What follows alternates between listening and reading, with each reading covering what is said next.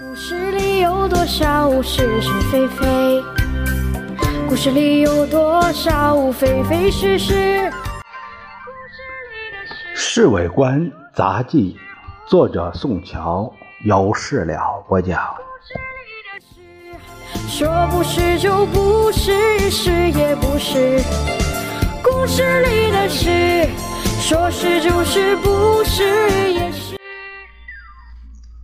今天参政会正在开会的时候，南京大中学生八九千人在中央大学、金陵大学学生会领导下举行挽救教育危机游行。他们是在成贤街中央大学集合的，有条不紊地组织一个好几里长的队伍，浩浩荡荡的先奔行政院。到了行政院之后，他们派出了四名代表进去，要求张群接见。张群正在开会，便派秘书长于乃光接见他们。于乃光敷衍了一番，对于他们提出的要求，不表示接受，也不表示不接受。这几个代表把情形告诉全体学生，大家都非常不满，大声喊叫着要见张院长。看见学生声势汹汹，张群有点害怕，他不敢出来。就任副院长王云武大概显得难过，他表示愿意替张群出来接见学生。张群当然是求之不得，他答应了。王云武出来后，因为个子太矮，只好高高的站在台阶上。他张开大喉咙对学生们说：“张院长有公事要办，我是我王副院长，你们有什么事儿呢？对我说一样。”他这副官架子引起学生反感，当时就是后面嘘他。几个学生代表还是很客气的走上前，把全体学生的要求告诉他，并且请他当面答复。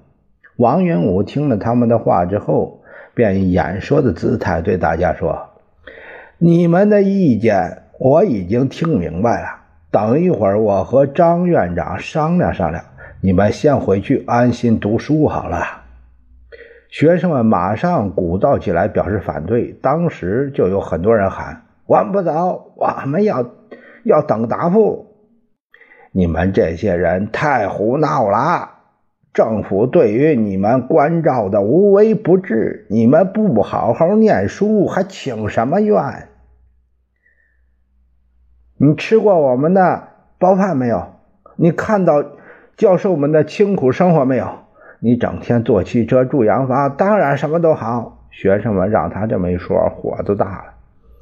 好了好了，王云武摆摆手，不管怎么样，你们先啊，先散队，回去再说。社会贤达呀，拿出良心来！不知道谁领头这样一喊，于是此呼彼应，几千人喊起来。站在旁边看热闹的人，连行政院的职员在内，忍不住都哈哈大笑。王云武的脸憋得通红，和他。满头的白发对照起来，更显得颜色鲜明。他一看情形不妙，不声不响溜进去了。学生们仍然把行政院包围的水泄不通，不断的唱歌喊口号，可是秩序相当好。张群和几个高级官员在里面等了半天，一看学生始终不散，只好从后门坐上汽车跑了。学生们一直等到下午两三点，才发现张群和几个负责人已经全部溜走了。他们临时商量一下，决定到国民参政会去请愿，因为他总算是一个民意机关。他们把队伍整理好以后，顺着中山北路向国府路进发。这时候，卫戍总司令部已经派出大批军警沿路。严加戒备，可是学生们对这军警连睬都不睬，踏着整齐的步伐在马路上走着，不时的还唱唱歌。等他们快走到珠江路口的时候，卫戍总司令张耀民得到侍卫长的指示，说是应该设法把学生的游行队伍拦住，不要让他们到参政会惊动了先生。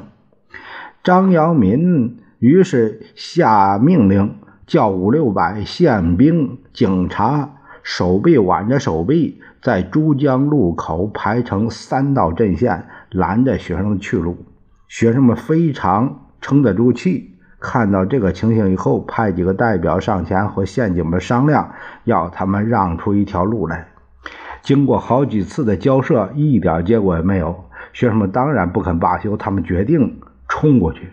于是口中唱着“团结就是力量”，几千个学生也就手挽着手臂，三个人一排，结成一条长龙往前冲。宪兵、警察阵线一下子就让他冲破了。高居在一家商店楼上的张耀民一看情形不对，马上抓起话筒，大声的喊：“打！把他们这些捣乱分子给我打死！”听到总司令的指挥，这些宪兵、警察抡起皮带、木棍，照着学生劈头盖脸就打。学生们虽然一面抵抗，一面继续往前走，毕竟吃了赤手空拳的亏。有一些人，特别是女的，被打伤了，但是最终仍然有一部分人冲到了国府路上。